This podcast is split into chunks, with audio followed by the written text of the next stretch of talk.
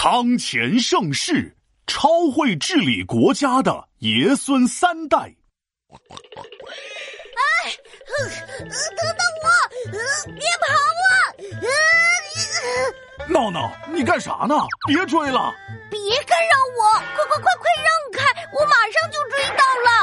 不是，别人都是追公交、追火车，你追猪啊？人家都是守株待兔，你这是追猪超速啊！哎，你没事追家里的宠物猪干嘛？你懂什么？我这叫提前进入实习状态。实习？我决定了，我要像我的爸爸以及我爸爸的爸爸一样，当一名动物医生。哎。不错，我觉得这个梦想挺靠谱。你看啊，你们一家三代都当动物医生，嗯，说不定能像康雍乾爷孙三人一样，一代传一代，干出一番事业来。嘿，那我以后就是康雍乾了。哎，不过等等，这个康雍乾是谁呀？我就知道零花钱，这康雍乾是什么人啊？哎呀，康雍乾不是一个人，而是三个人。他们是清朝的三个皇帝：康熙、雍正和乾隆。爷爷、爸爸和孙子，三个皇帝能做事，清朝迎来大盛世。康熙我知道啊，战神嘛，天天南征北战的。嘿嘿，没错。爷爷康熙帮儿子和孙子打下了一个好的基础，让雍正和乾隆能够专心治理国家，建设生产齐抓，百姓生活变好，都把清朝来夸。哎，乾隆我也认识啊，电视剧里出现过，就是这个雍正我不太熟。这个皇帝他怎么样啊？这个雍正虽然在位时间比自己的爸爸和儿子都短不少，但是做出的努力却一点都不少。雍正刚即位就开始税收改革，制度相当灵活，变成摊丁入亩，百姓乐到敲锣。我就知道生母育母，什么叫摊丁入亩啊？呃，从字面上说呢，呃，丁指的是人。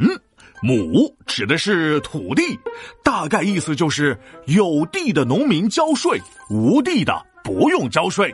啊，那本来没地的农民也要交税吗？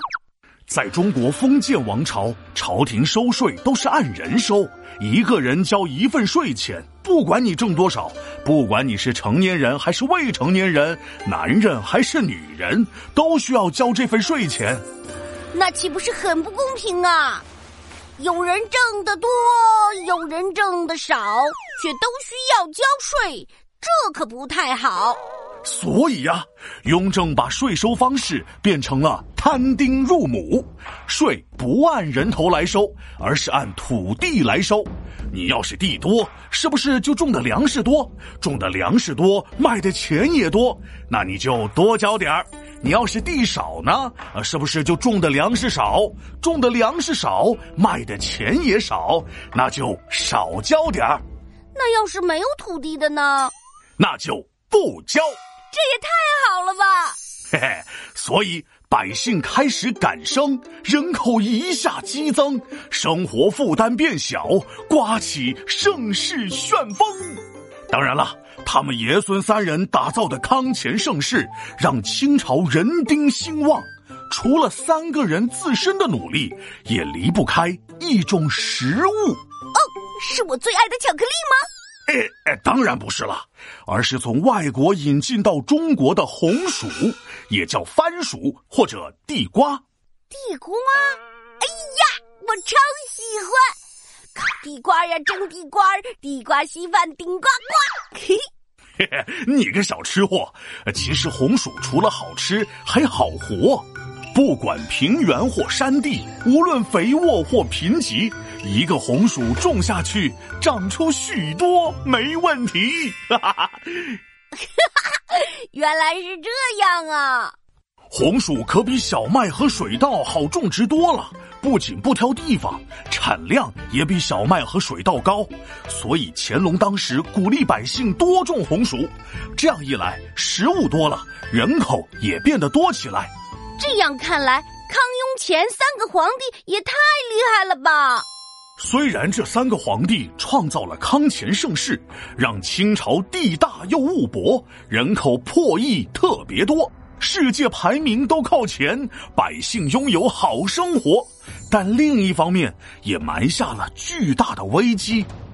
康熙、雍正和乾隆时期，文字狱盛行，统治者连文化人想什么说什么都要管。什么叫文字狱啊？哎，就是迫害读书人。有一回，在一个书生的书里发现了两句诗：“清风不识字。”何必来翻书？因为清风的清和清朝的清是同一个字，这个书生就被抓了起来，说他讽刺清朝的统治者没文化。